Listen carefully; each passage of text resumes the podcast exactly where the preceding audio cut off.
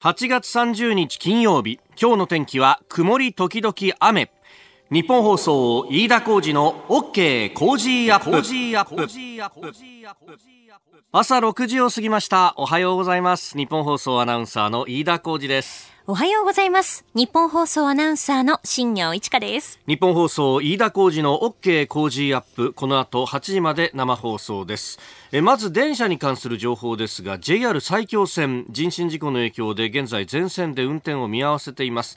え JR 東日本によりますと運転再開はこの後6時10分頃の見込みということです、えー、埼京線現在運転見合わせ。ちょっとねあの通勤早めの方はこれ影響があるかもしれません、えー、後ほどまた番組内で、えー、電車動き次第、えー、情報をお伝えしてまいりますのでどうぞ日本放送お聞きください。さあそしてレーダー見てますともうすでに西の方からだんだんと雨雲がこう上がってきていて神奈川はもうほぼ全域雨降ってるような感じですかね。はい、うん今日昨日さ、ええあの夜、夜っていうかまあ夕方から夜ぐらいにさ予報見たらさ昨日はまだお日様マークついてたんだよそうなんですよね。ね、うん、だからうちもさ洗濯機回してさ、はい、でまあ明日ね一日で乾くだろうって言ってあの干しといたんだけど、ええ、これまずいのはさこのまま行くと間もなく降り出すから。いやそうなんですよね。いやそう妻がさ起きた瞬間にもう取り込まないとこれ台無しになってしまうぞっていうですね。そうですよね。聞いてるか このこのオープニングを使ってこうで、ね、電波の私物化をするなっていうね 伝言版みたいなやつ本当だね。いやそうなんですよね、うん、ちょっと週末お天気曇り空であんまりすっきりしない日続きそうで月曜日から今のところ予報ではねあの、はい、日差し戻ってきそうなんですけどね。ああそっか。週末も晴れるっていうような予報だったのにどんどんずれ込んでて。そうなんです。たまる一方だね洗濯物がね。えー、えー、8月最後の金曜日であります飯田浩二の OK 工事アップ、えー、今日もですね、えー、暑いぞというリポートもいたしますしそう。あの今日ははあの ZOZO マリンスタジアムにね、えー、ビールの売り子さんのインタビューで行ってきたんですけど野球の話題というとですねこんなメールをいただいております。宇都宮市の55歳クリニアンクルさん。朝ツイッターを見てたらトレンドに引退勧告と出ていました。一体何なのかと思ったら阪神の鳥谷選手。これ日刊スポーツ今日の一面でですね鳥谷事実上戦力外っていうふうに出てて、え。ーっていうそんな中ですね今日はあの阪神巨人戦ですよ、甲子園球場。一体そのあたりもどうなってくるのかというのがですね、えー、今日は、えー、江本武則さんの解説日本放送松本秀夫アナウンサーの実況と。いやだって江本さんももともと阪神にもいらっしゃった人ですからいろんな人脈もあるでしょうしこれはあの現場のいろんな情報をですね私はもう耳を暖房にして聞きたいと個人的にも思いますえ、えー、ぜひナイターもお聞きいただければと。いや本当鳥谷選手はですね私あの同い年なんですよ。そうなんですか？だからもうなんか人事じゃないよね。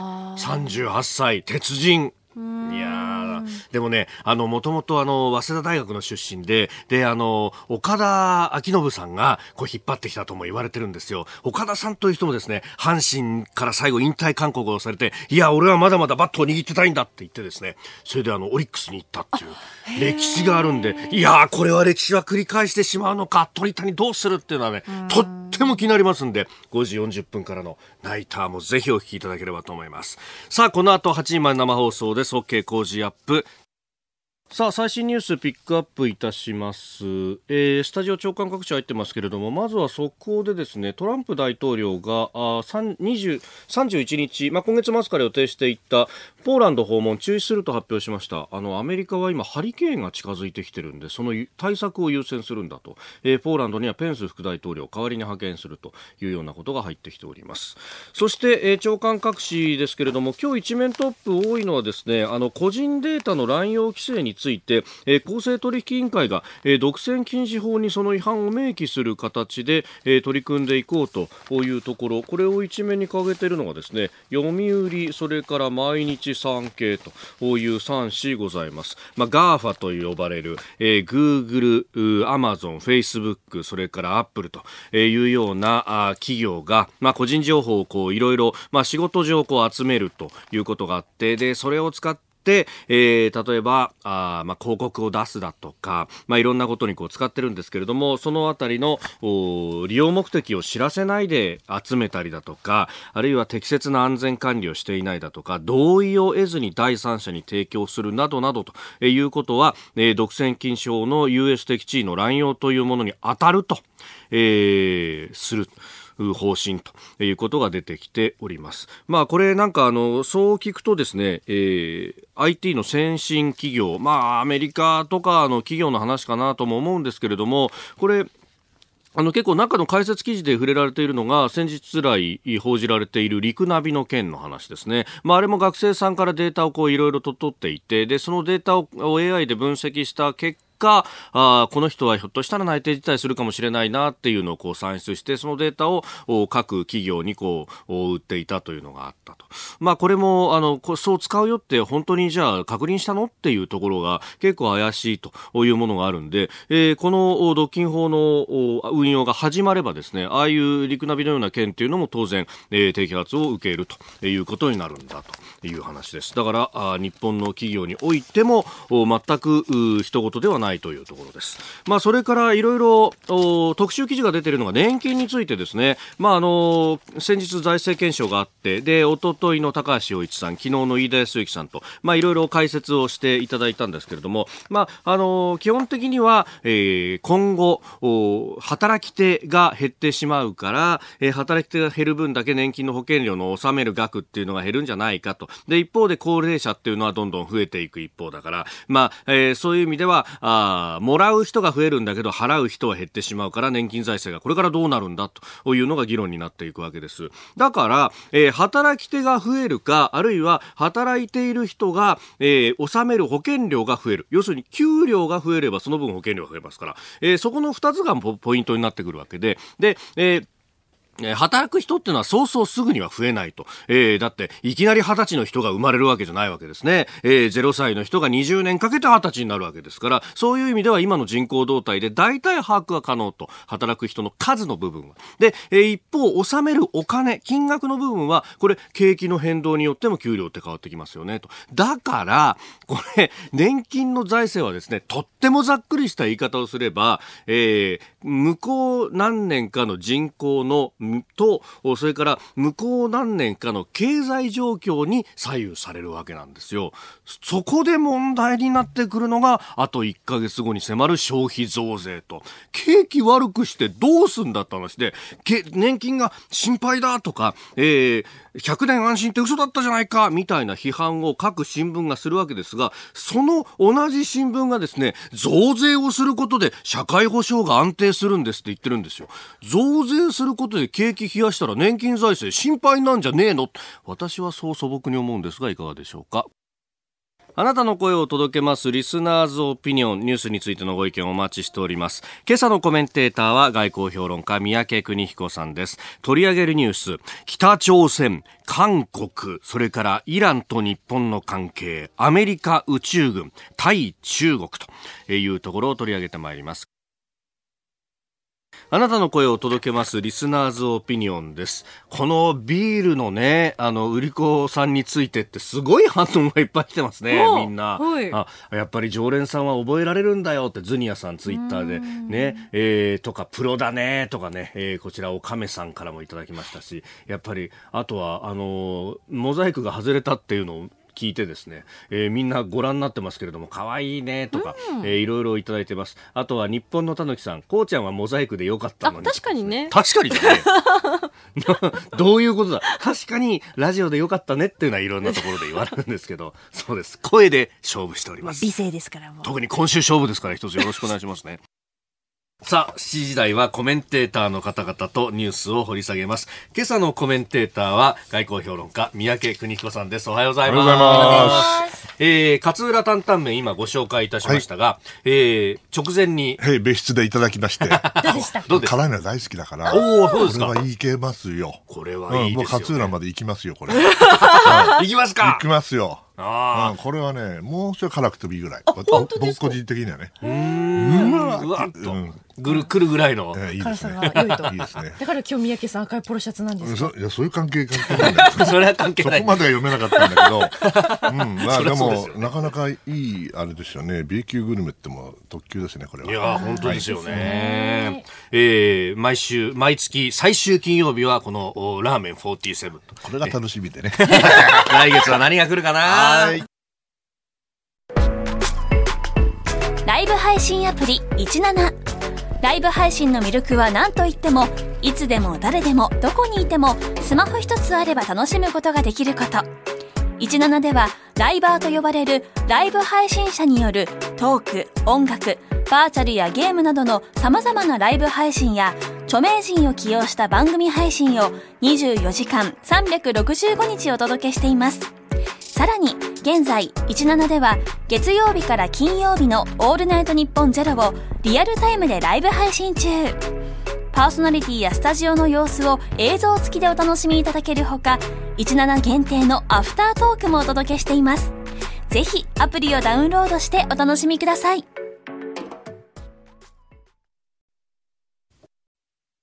8月30日金曜日時刻は朝7時を過ぎました改めましておはようございます日本放送アナウンサーの飯田浩二ですおはようございます。日本放送アナウンサーの新業一華です。日本放送飯田浩二の OK 工事アップあなたと一緒にニュースを考えていきます。7時台はコメンテーターの方々とニュースを掘り下げます。今朝のコメンテーター外交評論家キャノングローバル戦略研究所研究士官三宅邦子さんです。おはようございおはようますございます。おはようございます。三宅さんには番組エンディングまでお付き合いいただきます。では最初のニュースこちらです。北朝鮮の最高人民会議で憲法を改正。金正恩氏の権限を強化えー最高人民会議29日に開かれまして憲法改正などを決定したということです。この改正は金正恩朝鮮労働党委員長の国務委員長としての権限を法的に強化する内容で事実上の国家元首としての位置づけをより明確にする狙いがありそうなものと見られております。えーなお本人の正恩氏は出席しなかったということです。まああの北朝鮮で国会に相当するというふうには、ね、よく報道では言われますけれども、でもね親子3代でもう独裁者やってんのにさ、はい。これでまた権限強化ってこれ以上やってどうすんのっていう感じもしないでもないですが、まあ、あの文言上はね、はい。そういうふうになるということでしょうけど、まあ、おそらく分かりませんよ、こんなものをあの見見てきたわけじゃないけれども、はい。何もあの問題がなければね、ええ。今のままでやりゃいいわけでしょ。そうですね。ということは、これ、目先を変えようとしてる可能性があって、もし目先が変えようとしてるんであれば、もしかしたら、あの制裁が効いてね、うんああ、もちろん、死活的かどうかは別として、相当効いてる、はい。うー苦しくなってると、うん。そうするとこういう時にまあ人心がね、乱れてはいけないから、はい。また目先を変えて、あこの将軍様だかなんだか知らないけど、この人がまた偉くなりましたよと、みんな勉強しなさいと、こういうことやるんですって、ブルブルブルブルっていううちにね、はいあららららと。あわ締め付ける上等手段だと思いますけどね、独裁者の。あ、はあ、何か権威を与えて、そう、まあ、なんていうのは目先を変えてね。変えるとそして、それを、あの、勉強しろと。はい。これ従えと。こう変えるぞと。んともそれに振り回されてね。はい結局、あれ？何だったんだっけと。全然変わってねえじゃねえかと。生活はと。こうはいならないようにするっていうことですね。ああ、まあ、一つの解釈ですよ。ええええええまあ、それしかないんじゃない？ね。まあ、ただね、ここのところ、そのミサイルをあの何回も発射したりとか、でその視察してる模様を流したりとか、そうそう。なんかやっぱこう権威づけみたいなものをやり続けてるっていうのは、いやだけど彼はあの非常によく分かっていて、ええあの核兵器は持った、はい。しかし実は通常兵器、普通のミサイルも含めてね、はい。では決してあのえ強くはないわけですよ、えー米韓連合軍のが圧倒的に強いはずなんですね。はい、ところが最近、まあ、新しい技術を手に入れて、まあ、というか、新しい技術だって、ミサイルの技術は昔からあるわけでね、彼らが入手できないわけはないんだけども、はい。要するにロシアからも新しい、うん、うんたらかんたらイスカンダルとかいうのをね、えええー手に入れたか、コピーしたか、えー他にもいろんなところから技術を入れて、まあ、それなりに最新型に近いようなものをうん作り始めてるわけですよ。はい。でそれをテストしてるだけですからね。うーん。だからあの米韓軍事演習がけしからんとかね、なんとか言ってるけども、ええ。あんなも僕は口実基本的に口実で、ん。本当はやりたいのは新しいえー技術に基づく、まあ、ミサイルのテスト、はい。何種類もありますから、んそれをあの平気でやってると。ええ。でなんでトランプは全然文句言わないんだから。そうですねね。ICBM じゃねえからいいじゃねえかと、ん核実験やってるんでそういう問題じゃないだろうと、だってこれで一番あの脅威が増すのはどこかって言ったらそれは韓国軍ですよ、うん。そして在韓米軍ですよ、はい。そこのところがどうして分かんないのかそれでそれでいてじゃあ肝心の非核化はや進んでないんだから、んこれはもうあの3代目のねはい。お孫さんですけども、カッカッカッカッカッと笑ってると思うよ、うん。だからもう嬉しそうじゃないですかいつも写真見ると。満面の笑みで出てくるという。何をやったんだかねと。まあ、これで今度、そのまた米朝どこかでやるのかみたいな話、まあ、反問点であった時はちょっとまた進むんじゃないかみたいなことも一時期ないですよ。全然進んでないじゃないですか。ええええね結局その後もなんかね、事務方積み上げるようなものでもなく、積み上げようがないでしょう。非核化について定義が共通の理の理念がないんだから。ええええええ。ね、な非核化が何かすら意見が一致してないのに、はい。話が進むわけがないですよね。えーまずはあー朝鮮半島情勢北朝鮮についてでした。おはようニュースネットワーク。東京有楽町日本放送キーステーションに全国のラジオ局21局を結んでお届けいたします時刻は7時11分になるところです。おはようございます。日本放送アナウンサーの飯田浩二です。今朝のコメンテーターは外交評論家の三宅邦彦さんです。まずは気象に関する情報です。前線の影響で西日本から東日本では今夜にかけて局地的に雷を伴った非常に激しい雨が降り大雨となる見通しです。気象庁は土砂災害などに厳重に警戒するよう呼びかけています。気象庁によりますと活動が活発な前線が東シナ海から西日本北陸地方を通って日本の東に伸びています。西日本から東日本の太平洋側を中心に発達した雨雲がかかっていて雷を伴った非常に激しい雨が降っているところがあります。明日朝6時までの24時間に予想される雨の量はいずれも多いところで四国と近畿それに東海で150ミリ九州南部で120ミリ先日も豪雨があった九州北部と北陸で100ミリとなっております。すでに地盤が緩んでいるところもあります。土砂災害警戒情報が出ているところもあります。十分に警戒なさってください。では続いてこの時間取り上げるニュースこちらです。韓国最高裁がパク・クネ前大統領の審理差し戻し。友人と共謀し韓国最大の財閥サムスングループなどから巨額の賄賂を受け取ったなどとして収賄罪などに問われた前大統領パク・クネ被告の上告審で韓国最高裁は29日二審判決を破棄しソウル高裁に審理を差し戻しました。下級審の審理で法令違反があったと判断したためで差し戻し審でパク被告の量刑が重くなる可能性があるということです。えー財団などへの出資を強要とか、あるいはそのチェ・スンシル被告という親友、そのお嬢さんの馬術のための、乗馬の馬を買ったりとかね。普通ね、はい。差し戻しっつったら、ええ日本だったらね、ええはいまあ、軽くなるか、そうですね。もしくは下手したら無罪になっちゃうかと、だから、パク・クネ前大統領、審理差し戻し、おなんだと思うじゃないですか、思いました。だけどね、実は逆なのよね。そういう逆もあるね。どうやら、要するにいくつかあの併合罪っていうか、合併であの、はい。お数を出したね、えーそれを別々に計算せと、はい。ね、そうするともっと重くなる可能性があるっていうことでしょ。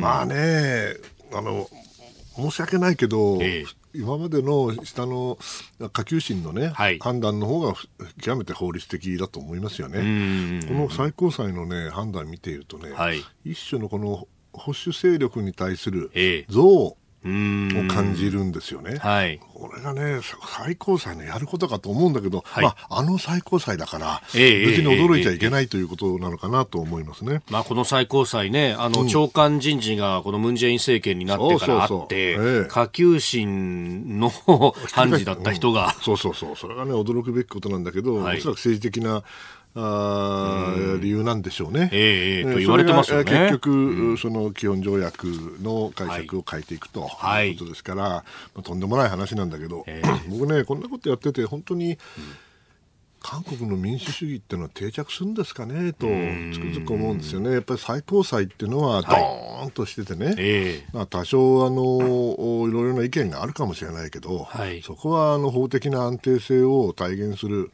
それを示すのが最高裁の僕は仕事だと思うんだけどこんな形で政治的にはい。介入をししているかのごとく見られてね、そして法的安定性の次は法の支配はい。というものについての、なんていうのかな、その敬意というか、リスペクトがないんですよね、ええ。そうなったらね、国民誰もね、法を守らなくなりますよ、だってどうせやられちゃうんだろうと、ええええ。政権変わったらまたうん政権変わったら判断またそうそうそう、だそんなことやってて、本当に民主主義的なこのプロセスがうまく機能するのかねと、これ、よく韓国の方々もよく考えた方がいいですよ、やっぱ法律がしっかりしていて、そしてみんなが、すべての人間がはい。法の下に平等であって、ええ。同じように扱われる、それは右も左もいるかもしれないけどね、それをやって初めての民主主義であることを、はい。ちょっと忘れてるんじゃないんですかね。私は非常にあのこの憎悪とそれから、こんなこと言ったら怒られるけどやっぱり成熟さの不足というものを感じますね。うん。まあ、その上、ねえーこの判断というのはもともと9月に出るんじゃないかと言われていたのが、ここに前倒して出てきた、で、ええ重い判断が出るって、それ、そのあたりっていうのが、その大統領の、お今のムン・ジェイン大統領の側近が、ん。あれ、実はこのチェ・スンシルさんの娘と同じような不正入学やったんじゃないかとか、スキャンダルが出てきたこんなんで目く。らましになると思ってんのかね。むしろ逆でしょう、最高裁がまるでその政治的に動いてね、はい。大統領の判断と呼応するかのごとく動いていくなんて、そんな最高裁なんてありえないんですよ、本来だったら。まあ、かつてのそのなんか中世というかその絶対要請みたいな時代にねうん、舞い戻ったのかまあ、アメリカでもね、トランプさんはそれはそれで、はい。彼は彼でですよ、保守系のね、はい最高裁判事を送り込もうとはしてるけど、ええそれはまあ、ルールがあって、はい。ね、そしてそれに基づいてやってるんだけど、これはのもルールがなさそうやね。じゃあ、ちょっとまずいんじゃないんですかと私は思います。では続いて、えー、2つ目こちらのニュースです。安倍総理とイランのザリフ外相の会談。菅官房長官が中東の緊張緩和で意見交換と説明菅官房長官は昨日午前の記者会見でおととい横浜市内で開かれた安倍総理とイランのザリフ外相との会談について中東の緊張緩和と情勢安定化について意見交換を行ったと説明しました。またホルムズ海峡でアメリカが参加を呼びかけているいわゆる有志連合構想についてはやり取りはなかったと承知しているとしております。まあ、この、まあ、有志連合海上安全イニシアチブとかこう名前がね、最近呼び方が変わってるようですけれども、まあ、総合的な判断をしていきたい。そうそう。はいあのさまざまな角度から検討を行い、総合的な判断をしていくって、これだ、僕大好きな言葉でね。大好きな言葉で。要するにまだ決まってないよと、ええええね考えてんだけど、はい。まだ結論出したくないのと、だから総合的に判断する、でちゃんと検討してるのがいろいろなとこから見てますよと、ね。まああの当然なんですよ、それからもう一つついでに言うとね、はい。あの注釈なんだけど、ええ。ー有志連合構想についてはやり取りはなかったと承知している、承知している、うん。まあ、これは彼はやってないから承知なんだけども、はい。やり取りはなかったってことになってるわけですね、まあそれはそれでいいんですよ。だけど、まあ、外交筋とかいろいろなところでは、はい。えーこう言ってるんですね、外国部隊の駐留は、はい。ホルムズ海峡の安全に寄与しない。うんえー中東の安定をさらに危険にする、つまり駐留の問題は、はい。えー文句言ってるかもしれないわけですね。で駐留っていうことになると、これは米軍が、はい。えー少なくとも海軍について言えば、第五艦隊がね、えーバーレーンにいるわけですから、ええ。まあ他にもあの空軍もカタールにいるんですけれども、その意味では、それけしからんっていうのは、これは米軍の話でしょと。はい。だから、有志連合関係ないでしょというまあ説明はつかないこともない、まあ、どこまで行ったかどうかは別にして、それはもうあのお願いに来たに決まってんですよ。えー、えー、え、え、やめてねと。まあ、日本にとってはね、はい、これ、あの、いいチャンスだと思います。私がもし担当者だったらね、はいこれはもう、あの、うイランを手玉に取るとは言いませんよ。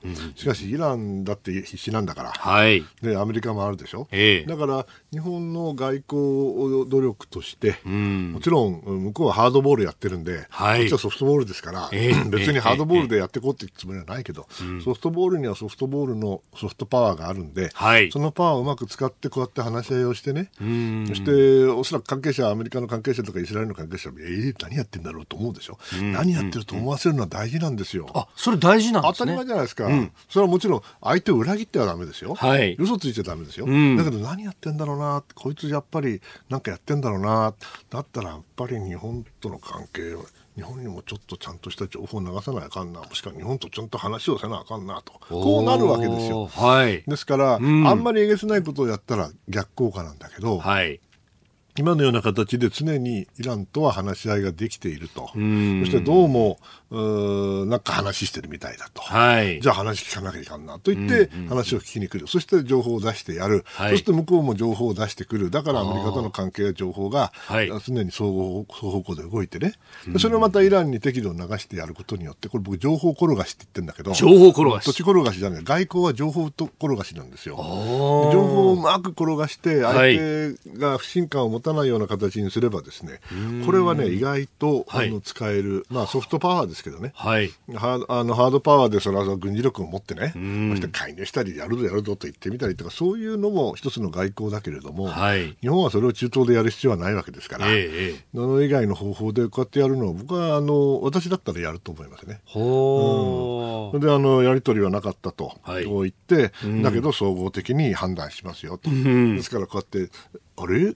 じゃあ日本は何するんだろうと、はい。まあ、心配させない程度に、ええね、いろいろあ考えさせて、そしてその中から情報を引き出していき、こちらから情報を出していくと、ほこれが私だったらやることだと思いますね。うなるほど。まあ、関心を向けさすような。そうそう、やっぱり疑心暗鬼になってはいけないけれども、はい。やはり無視できないなと、日本はと。はい。そういうふうに思わせれば、私はあのそれなりに効果があると思っていますけど、なるほど。ただ、やりすぎると、やりすぎるとやけどしますから、ああ、ねハードボールの方にはいかないように。ハードボールねハードボールはやめて、あくまでもソフトボールに徹する、なるほど。それが大事だと思いますけど、ね。これ国連総会まではじゃあそういうこう流れみたいなまあ、もうずっとこうですよ。これ以上これ以上できるわけないじゃん、日本が。うんソフトボールはソフトボールですよ。はい。えーこの時間外交評論家三宅邦彦さんとお送りしてまいりました。日本放送でお聞きの方この後も三宅さんにお付き合いいただきます。以上全国のラジオ局21局を結んでお届けしました。おはようニュースネットワークでした。ライブ配信アプリ17ライブ配信の魅力は何といってもいつでも誰でもどこにいてもスマホ一つあれば楽しむことができること。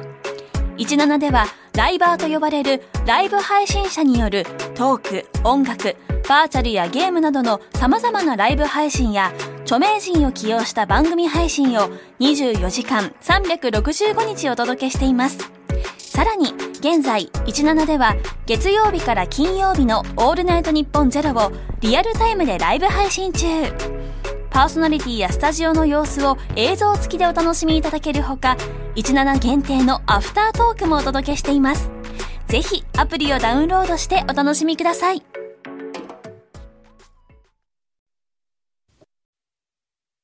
今朝のコメンテーター外交評論家三宅邦彦さんです。引き続きよろしくお願いします。続いては教えてニュースキーワードです。アメリカ宇宙軍ハリウッド映画だとか、まあ、SF アニメのようなことが現実になるのかというところです。アメリカで現地時間29日に発足するのが宇宙領域での軍事活動を統括する宇宙軍です。これはアメリカにとって戦略軍などと並ぶ11番目の統合軍となります。アメリカ宇宙軍は87人の体制でスタートし初代司令官にはレイモンド大将が就任。中国やロシアが宇宙の軍事利用を加速する中人工衛星の運用や宇宙空間の監視ミサイル警戒などの任務に当たるということです。宇宙軍という名前を聞くと、なんかそれこそあのガンダムとかああいう世界なのかえなとかね、ースター・ウォーズの世界ですよね。そうですよね。あのまずね、今大事なことをおっしゃったのは、はい。戦略軍などと並ぶ11番目の統合軍とおっしゃいました。統合軍。軍って何かっていうとね、はい。要するに陸海空全部統合するってことですよ。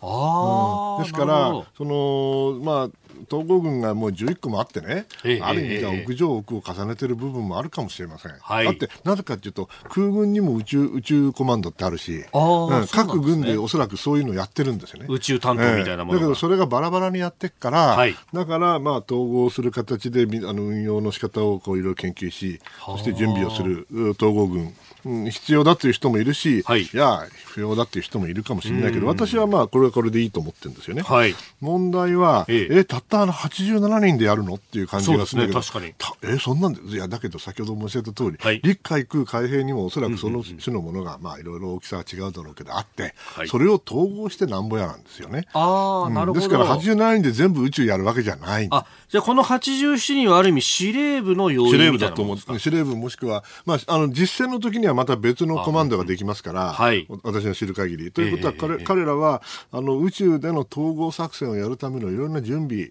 ないし研究して、はい。で実際に部隊を、ええ。運用する。運用する準備をしておくということだと思うんですね。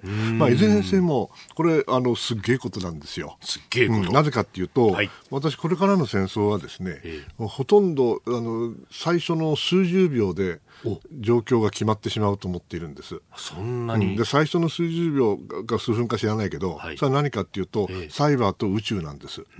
サイバーと宇宙で全ての戦争の始まりがはい。始まって、ええ。それであそこで、まあ、優劣が決まっちゃうと、その後でやっとドンパチ始まるわけです。ですから、その意味ではね、はい。宇宙とサイバーについて、えー力を入れなきゃいけないのは当然なんだけど、残念ながら、はい。日本は、まあ、ようやくね、頑張ってこれから宇宙作戦隊っていうのを作るんだそうですね。はい。20年度に、えー新設する？宇宙作戦。はい。作戦隊っていうぐらいだから、これ、作戦なんでしょうね。つまり、だけど司令部ではないんですかね。これ実動部隊みたいなイメージいやなんですかね。、うん、名前しかしまあ、そそうかそうかそうかあそうかやっぱりオペレーションの部隊ですね。それはそれで結構なんですけど、はい。統合軍っていうのはそれをまあ本当は、ええええ。あの統括して。いくわけなんでちょっと規模が違う。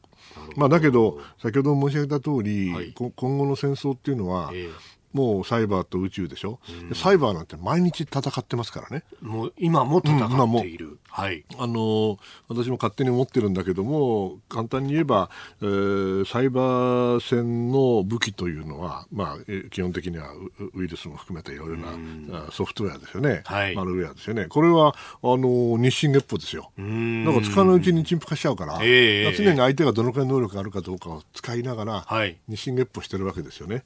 だからそれをまあすでに戦っていて、で宇宙もえー今おそらくそうだと思うんです。そして一番大事なことはそれをうまく使うもしくは守れないと、はい。最初で決まっちゃうってことですよ。やっと日本も、おここまで来たかと。それから JAXA もね、はい。えーええ昔ええみたいなあの硬直した感じじゃなくて非常に柔軟に動いていますから、まあ、日本全体としてははい。向上していることは事実ですけど、ええアメリカに比べたらまだまだまだ残念ですけどね、頑張ってください。今日のキーワード、アメリカ宇宙軍でした。さあ、メール、ツイッター、ニュースについても本当に様々いただいておりますね。こちらは、健介さん、八王子39歳の方、北朝鮮、朝鮮半島情勢について、えー、目線の先はアメリカにあると思います。アメリカは短距離ミサイルを不問に付しているようですが、いつまで続くのか、北朝鮮はとにかくアメリカに構ってほしいという感じがしてなりませんと。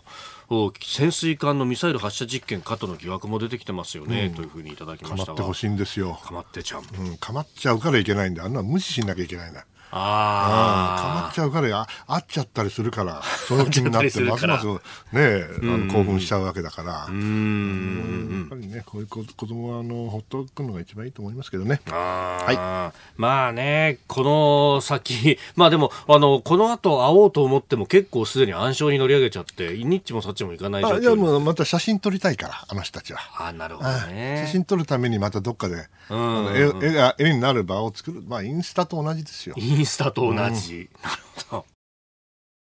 お送りしております。OK 工事アップ。お相手私日本放送アナウンサー飯田浩二と。新業一華がお送りしています。今朝のコメンテーター外交評論家の三宅邦彦さんです。よろしくお願いします。よろしくお願いします。お願いしちょっと待った。すでになんか分厚いなんですか工事園じゃないですか。これ、あの、音を遮断すると思ってね。なるほど、う壁を作るっていうおーベルリンの壁です。ベルリンの壁。なるほど。では壁を吹き飛ばす覚悟で、はいここだけニューススクープアップの時間です。では、タイトルコール。この時間最後のニュースを、スカープあーお飛んでった飛んでった飛。んでったね。こんなでかいものは飛ぶかね。はい。中国とフィリピンが首脳会談。南シナ海の開発で政府間組織を立ち上げ。中国の習近平国家主席は29日北京を訪れたフィリピンのドゥテルテ大統領と長魚大迎賓館で会談しました。両首脳は経済分野での両国の関係強化で一致し南シナ海における天然ガス開発共同開発の実質的な進展を図るため政府間組織を立ち上げることで合意しております。メールもいろいろいただいてまして、ホマレッツさん、足立区の46歳会社員の方、このニュースについて、懸案の南沙諸島について話し合われたかどうかはわからないですが、フィリピンの国民感情からしてみればきちんと話し合ってほしかったはずなのではないでしょうかと。まあ、スプラトリ諸島というのはね、もうこれ、まあねえー両国の問題のまあ、勝負あったとは言わないけれど、はい。非常にあの悪い方向に動いているような気がします。そうですか。一番気になるのはね、はい。南シナ海の開発で政府間組織を作る。うんつまり共同でやるってことですよね。はいということはあの政府の公式のおプレゼンスが、はい。まさに南シナ海にああるってで一緒にやるってことは認めるってことですよね。うん、ですからそれがねそのお実はこれいくつか島もしくは岩があるんですけども、はい。その中でスカボロー礁っていうのがあってねこれははいフィリピンに近いんですよね。うん。でこれもあの中国が触手を伸ばしてるわけなんで、ええ。このおお地域の方向性っていうのは非常に心配なんだけど、はい。これ中国の艦船もしくは航船何でもいいんだけど、うん。これがもうあのうろうろするとはい。いうことを、あのフィリピンが事実上認めたというふうに見るんだなだろうな。つまり中国の勝ちとは言わないけれども、はい。初めはね、デトルテ政権できた頃は結構威勢のいいこと言っててね、うん。それで国際仲裁裁判所だったかな、なんかはいにケそうでして、うんで、結構まあいいあ判決というか判断を得たわけですよね。ええ。法的にはあのいいんだけども、まあしかしこれ完全にこれ経済協力の部分ではええ。取り込まれちゃってますよね。まあ日本もアメリカもそうやるったって限度がありますからね。はい。中国もめちゃくちゃにやってくるでしょ。うん。そして残念ながら、まあ、デトルテ政権もはい。賢い、彼らが出てきた頃もあのいろんなとこから話を聞いてく聞こえてくるのはね、はい。今ね、フィリピンが中国と喧嘩なんかできるわけないだろうと、やったら全部取られちゃうんだと。だから今はあの経済協力をれ取れるところまで取ってね、はい。それで最後はもちろんアメリカにあの言う通り、えー戦うんだけども、うん。だけども今のさ段階ではフィリピンだけじゃ無理だよっていうことを彼らどっかで言ってたって聞きました。でもそうでそれはそれでその時の判断として間違ってはいないとは思うけど、はい。だからそれをどんどん続けていけばこうなるわけよ。ええね、結局もう外堀を埋められ内堀も埋められて始めてきてるわけですから、ええ。うーんちょっとね、で今頃まあ今頃っていうかアメリカは、はい。あのーまた高校の自由作戦やってね、ええやってますね。うんやってるんですけど、うん。もっと早くやんなきゃ。埋め立てやる前にやんなきゃ。埋め立てが終わってからんだ、うージュクジュクってやったって、はいまあ見たくも痒くもないわあーもう全部できちゃったもんな。ね。そうそうそうそうそう。これ、埋め立て始まった時っていうのは、まあ、オバマ政権の時そうですよ。ですよね。そうですよ。あの時にね、まあ僕はいつも言うんだけど、シリアかなんかでね、ガチャガチャガチャガチャやってね、レッドラインがどうのこうのとか、はいその間にもう中国は見事に、あの、1年半ぐらいでやっちゃったんだよね。しめしめっつってええね。あれはこんなに早くやれると思わなかったけど、はいさすが土木の力は強いですよ。捨てたもんじゃないです。その結果、まあやられちゃったと。あ。はい。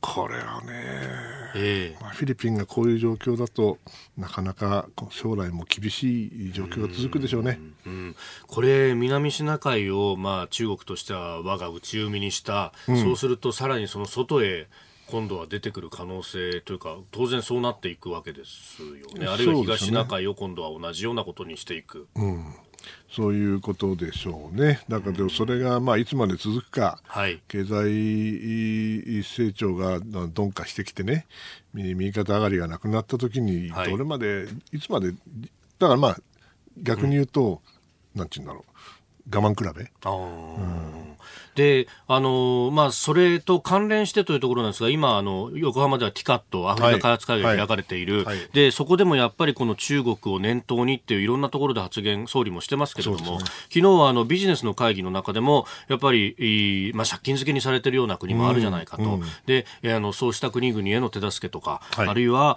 あきちんとした透明な形での開発であったり、資金提供であったりとかっていうのを日本は進めていくんだっていう話をしました。それは正論ですよね。